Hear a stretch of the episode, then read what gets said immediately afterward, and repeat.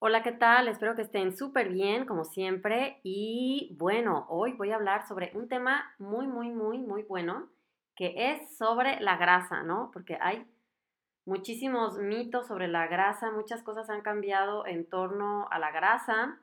Y em, antes se pensaba, por ejemplo, que los huevos subían el colesterol, que no había que comer tanto huevo, o sea, bueno, no comer huevo diario eh, que había que quitarle la yema del huevo y bueno, todo eso ya, ya cambió. ¿Y saben qué? ¿Saben quién se descubrió ya que es el malo de la película? No es la grasa, adivinen qué. ¿Quién es? Pues el azúcar, obvio, ¿verdad? Tengo miles de videos hablando de eso y bueno, creo que lo he dicho ya un millón de veces, ¿no? Pueden decirme a la doctora que odia el azúcar y el paracetamol si quieren. Eh, o sea, lo acepto. Sí, pues así es, el azúcar es el culpable de las cosas. Pero bueno, ahorita no vamos a hablar del azúcar, sino de la grasa. Así es, las cosas que sabemos ahora sobre la grasa, más importantes. Entonces, bueno, lo primero es que eh, vamos a hablar sobre, sobre mitos del colesterol, ¿no? Entonces, el colesterol, eh, lo que comemos no influye mucho en el colesterol, ¿ok? Porque no crean que eleva ni el, no eleva, o sea, la carne no eleva el colesterol, los huevos tampoco, los camarones. Este, bueno, en México se le llaman camarones, son, pues son unos mariscos. Bueno, a mí me encantan, la verdad, me encantan los camarones. Este, solamente en México como aquí en Alemania no me gustan porque, ay, bueno, venden unos así bien chiquitos, feos. Eh, yo que sé, que los traen o contaminados de Vietnam, guacala, o, son ahí de granjas y son chiquititos, no saben a nada, o sea, no nada que ver. Y bueno, yo, yo soy de, Guadalajara, que em, pues ahí tenemos la costa, ¿no? el Océano Pacífico y ahí este, se preparan unos cócteles de camarones buenísimos, estilo Nayarit, así se les llama, porque bueno, la costa de Puerto Vallarta, que es de donde, a la playa donde yo voy, eh, pues más fácil porque está pues en coche como a cuatro horas de Guadalajara. Entonces tenemos que pasar por Nayarit y ahí está cerca la costa de Nayarit eh, y la costa de, eh, pues sí, la de Jalisco, ¿no? Donde está Puerto Vallarta, Nuevo Vallarta. Bueno, el punto es que me estoy acordando qué ricos saben los camarones, los cócteles de camarones me encantan, de verdad me encantan. Así que estoy feliz de, eh, de haber recordado, ¿no? que el colesterol no se eleva por lo que comemos, así que el mito ese del colesterol pueden olvidarlo ya, ¿sí? ¿Saben quién es el que produce el colesterol o de dónde viene el colesterol que tenemos? Pues del, del hígado.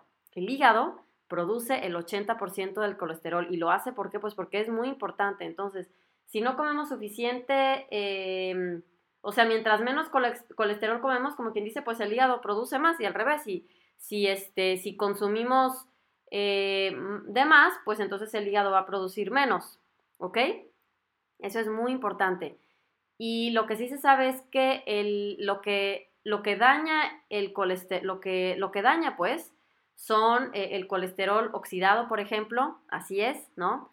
Se llama eh, OXLDL, ¿no? Las proteínas de eh, baja densidad son las que, son las que, como quien dice, en el colesterol malo, como se le dice, que es, que es cómo se transporta, las proteínas que lo transportan y el que está oxidado. ¿Qué creen que oxida el colesterol? Pues ya sabemos, el azúcar elevada, ¿no? La hiperglucemia. ¿Sí? Fumar, por ejemplo, que produce demasiados radicales libres.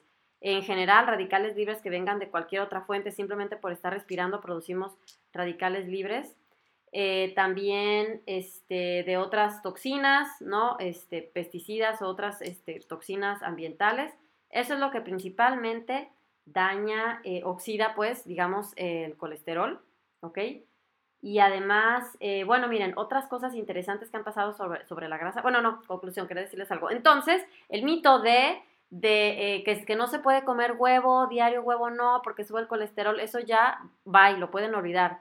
Y miren, yo, creo que ya les he dicho también, miren, yo creo que yo desayuno, o sea, en promedio lo que uno se puede comer de huevos son, hay diferentes literaturas, ¿no? En promedio podemos decir entre uno a dos huevos diarios. O sea, bueno, 14 huevos son, son muchos huevos, más bien digamos, eh, en promedio 10 a 7 huevos a la semana. O sea que si comen si desayunan un día sí, un día no huevo, o tal vez cuatro veces a la semana huevo y el otro día, yo qué sé, otra cosa, fruta o no sé, más vegetales, por ejemplo, atún, otra cosita, eh, está, está bien, ¿no? Hasta, hasta diario no pasaría nada. Yo creo que yo también cuatro veces a la semana desayuno dos huevos.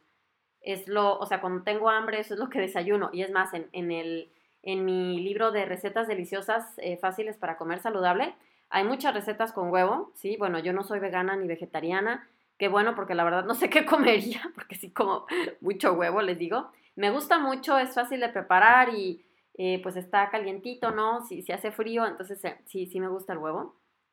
Y entonces, bueno, pueden, pueden comer huevo, la yema del huevo sin problemas. Es más, la yema tiene este, muchos nutrientes, tiene vitamina A, tiene betacaroteno, tiene luteína, o sea, en realidad es, es eh, un alimento muy completo el huevo. Así que bueno, ya olvídenlo. También eh, los camarones no elevan el colesterol ni la carne, ¿ok? Bueno, y vamos a ver entonces qué grasas, cuáles son las grasas que no deberíamos de comer, ¿no? O sea, porque bueno, pues a ver, pero tampoco significa que nos vamos a atascar, ¿no? Ya saben, el chiste siempre el equilibrio y no exagerar, porque ya las exageraciones es lo que eso nos enferma a todos. Y bueno, ¿cuáles son las grasas que no deberíamos de comer? Son las grasas trans, las grasas hidrogenadas, es así, es así que no. Por ejemplo, los aceites vegetales. Aceites vegetales me refiero al aceite de, em, de girasol, de, de, maíz y todos esos que venden los más baratos, esos sí son los peores. ¿Por qué? Pues porque son de semillas, eh, los tuvieron, para poder extraerlos tuvieron que eh, exponer las semillas a altas temperaturas. Entonces, esos aceites más bien son ricos en omega 6, que son proinflamatorios, ¿ok? Son proinflamatorios. A diferencia de por ejemplo, el aceite de oliva es rico en omega 3 y cómo se hace el, aceite de oliva, más bien cómo se extrae, son prácticamente solamente aceitunas aplastadas. Aceitunas aplastadas, por eso se llama aceite extra virgen extraído en frío, porque simplemente se agarran las aceitunas y se aplastan, se aprietan y se sale el aceite y eso es el aceite de oliva. Ah, entonces es muy diferente la extracción. Obviamente tiene que comprar del extra virgen, ¿verdad? Pero ese es muy diferente ese sí es rico también en, omega 3 y el omega 3 ese es em, antiinflamatorio, ¿ok? Ese más bien ayuda a eh, evitar la inflamación a diferencia del omega 6. Aparte, el aceite omega 6 se encuentra también mucho en granos, así que pues, muchísimo, o sea, granos y, cereales. Gran parte de la dieta ahorita occidental contiene demasiados granos, ¿no? Por el pan y todo eso, así que pues no hace falta que aparte comamos más eh, este, omega 6, ¿no? Lo que más nos haría falta sería el omega 3. Muy bien, así que este es un dato muy importante, así que aceites vegetales no. Es lo que casi siempre son aceites baratos que se utilizan muchas veces para todas las cosas eh, industrializadas, ¿no? El aceite de palma, el, o sea, toda la comida empaquetada. No sé si vieron mi video ya en YouTube el pasado que hice, que se llama este, eh, Alimentos Prohibidos. Véanlo, está súper bueno. Le ha gustado mucho a la gente, lleva muchas visualizaciones, vayan a verlo. Y ahí les cuento otra vez, como los alimentos empaquetados tienen muchísima grasa, azúcar, y la grasa que tienen no es la grasa buena, sino esa grasa precisamente, la grasa que, que no nos hace bien. Y este, exactamente. Y, ah, otra cosa interesante es que también ya se vio que, por ejemplo, eh, para cocinar, ¿qué se puede utilizar? Se puede utilizar em, aceite de oliva. El chiste es que no esté eh, quemado, siempre se los he dicho. Una cosa es utilizar poquito, ¿no? Para darle el sabor a la comida y otra, es, otra cosa es voy a freír todo, que quede negro, que quede, este, no, nadando en aceite. Eso pues no, no se trata de eso, sino una cosa es como que, bueno, para que no se queme la carne, para, digo, para que no se pegue la carne, para darle más sabor, para yo no sé qué. Sí, pero es muy diferente la forma de, de usar el aceite, la cantidad y todo, eso es la clave. Entonces, Poquito aceite de oliva se puede utilizar, aceite de coco también se puede utilizar también en poquitas cantidades y también la manteca de cerdo, así es.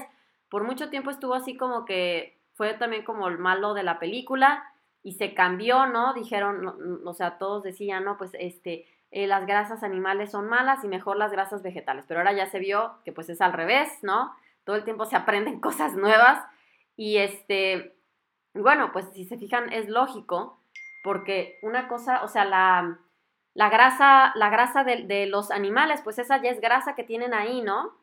Eh, ya es la grasa, este, digamos, en forma, digamos, natural, sin procesarse, y los aceites, aunque digan vegetal y quieran confundirnos con esa palabra, ¿no? Que nos hagan pensar como que, ah, es de vegetal, es mejor, pero no, es un aceite industrializado, tuvo que pasar por procesos químicos, no lo sacaron de forma, digamos, natural, entonces ahí está arruinado todo, pero pero la manteca de cerdo tal cual, pues es simplemente la manteca del animal, del animal.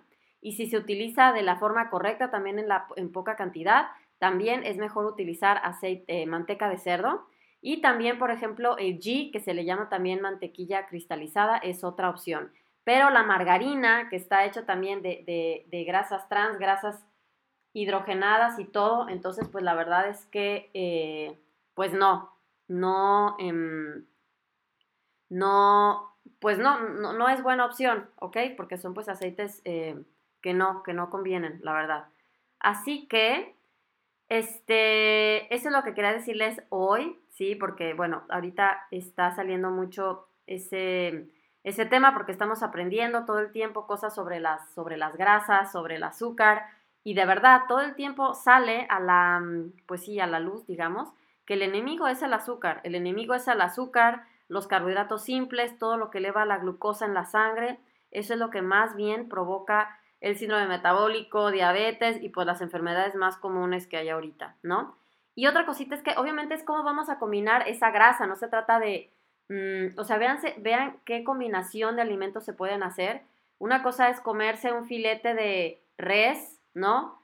Aparte, combinado con más vegetales, por ejemplo, con brócoli, con ensalada, con coliflor, con arroz de coliflor, que es una receta que viene en el, en el libro nuevo, en la edición 2, va a haber eso, arroz de coliflor, ¿sí? Este, es muy diferente eso a decir, ay, voy a ponerle, eh, yo qué sé, mm, pasta precocida, ¿no? Que ya vimos que es un alimento ultraprocesado, con colorantes artificiales, saborizantes artificiales, aparte mucha sal, glutamato monosódico. Ven, ahí ya cambia la cosa, cambia totalmente.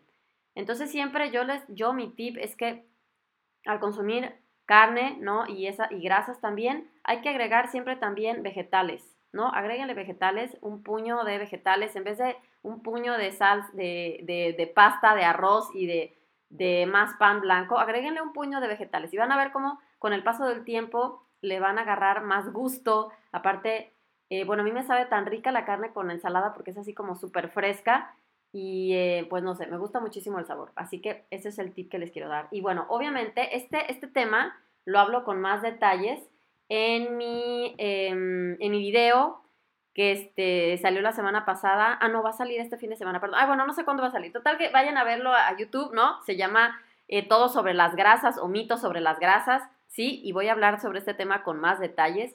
Muy interesante, entonces para que lo vean. Y así es, ¿ok? Sí, porque recuerden otra cosita que quería decir, por ejemplo, el hígado graso no se forma por comer carne, el hígado graso se forma por triglicéridos acumulados. ¿De dónde vienen esos triglicéridos? Del azúcar otra vez, de las harinas blancas, del pan, pasta, jugos envasados, fructosa, todo eso, de ahí viene, no de la grasa, ¿sí? Entonces interesante saber, ¿no? Ese azúcar se convierte en grasa, ¿sí? Así que bueno, cuéntenme qué, qué opinan sobre esto de la grasa, ¿no? ¿Qué utilizan ustedes para cocinar? Yo la verdad no uso manteca de cerdo aquí en Alemania porque este, tengo que ir a la carnicería y no, no voy, me da flojera. Eh, pero eh, yo más bien uso un poquito de aceite de coco, muy poco, o si no, mantequilla, por ejemplo, para hacer algunas sopas, o si no, este, que también están ahí en el libro de la segunda edición, sobre, sobre eh, recetas deliciosas para comer, digo, recetas recetas, eh, sí, deliciosas y fáciles de preparar para comer saludable, exacto, en la segunda edición.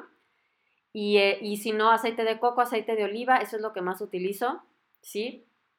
Manteca de cerdo, pues me acuerdo que mi abuelita con eso preparaba los frijoles, qué ricos.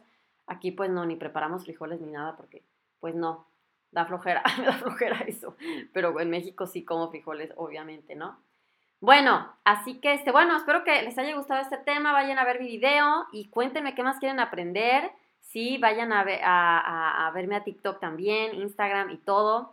Así que, bueno, pues gracias a todos. Como siempre, espero que estén súper bien y nos vemos a la próxima. Bye.